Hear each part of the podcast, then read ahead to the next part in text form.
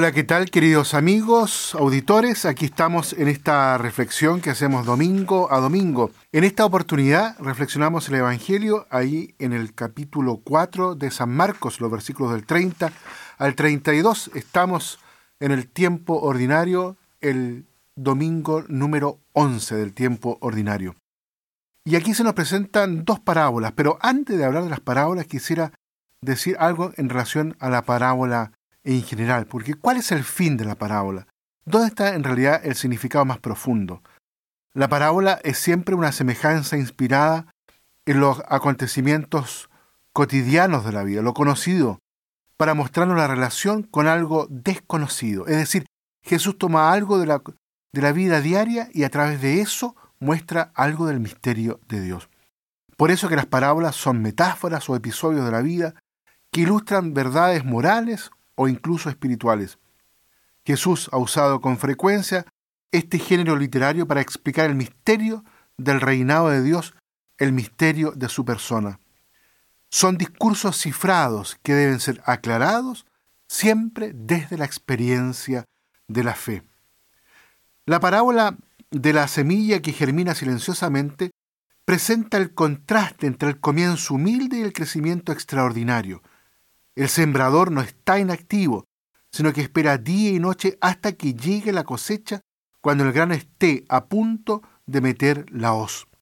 El sembrador representa a Dios, que ha derramado abundantemente la semilla sobre la tierra por medio de Jesús, sembrador de la palabra. A pesar de, las apariencias contrarias, el crecimiento es graduado y constante. Primero el tallo, luego la espiga, después el grano. Un día llegará el tiempo de la cosecha, es decir, el cumplimiento final del reino de Dios que ha tenido sus muchas y diversas etapas antecedentes. La segunda parábola, la del grano mostaza, la semilla más pequeña, responde a los que tienen dudas sobre la misión de Cristo o su esperanza frustrada. Los comienzos insignificantes pueden tener un resultado final de proporciones grandiosas. Ya San Ambrosio dijo que Jesús muerto y resucitado es como el grano de mostaza.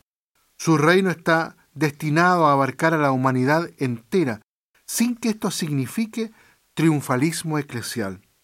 Las dos parábolas de este domingo son un himno a la paciencia evangélica, a la esperanza serena y confiada.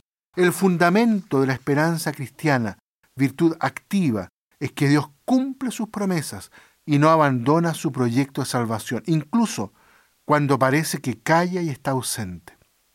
Dios actúa y se hace presente siempre de una manera misteriosa, como le es propio, aunque el hombre siembre muchas veces entre lágrimas, cosechará entre cantares.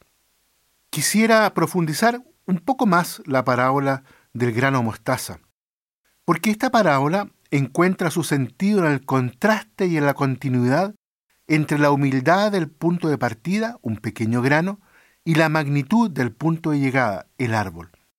El reino, el reino grandioso, ya está presente en esta pequeña semilla, es decir, en la vida y en la predicación de Jesús, y más tarde en la vida y en la predicación de la comunidad cristiana.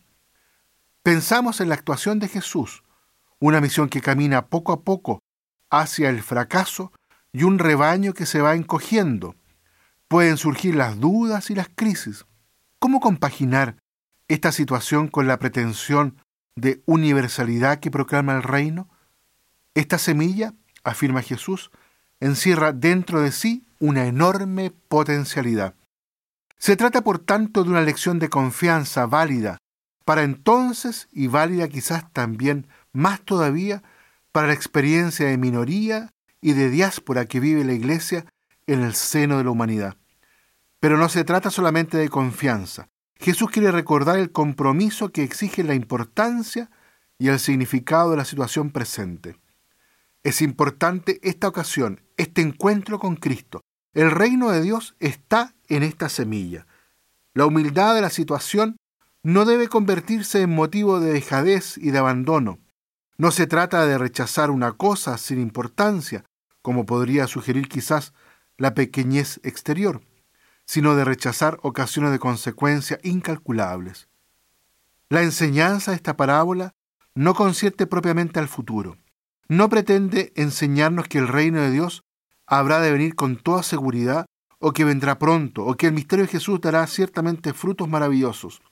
Se trata de hacernos comprender el significado decisivo del tiempo presente. Así pues, la parábola nos enseña a tomar en serio nuestras ocasiones, las ocasiones que se ofrecen aquí y ahora. Muy bien, queridos auditores, dejamos hasta aquí la reflexión. Que Dios los bendiga a todos y a cada uno.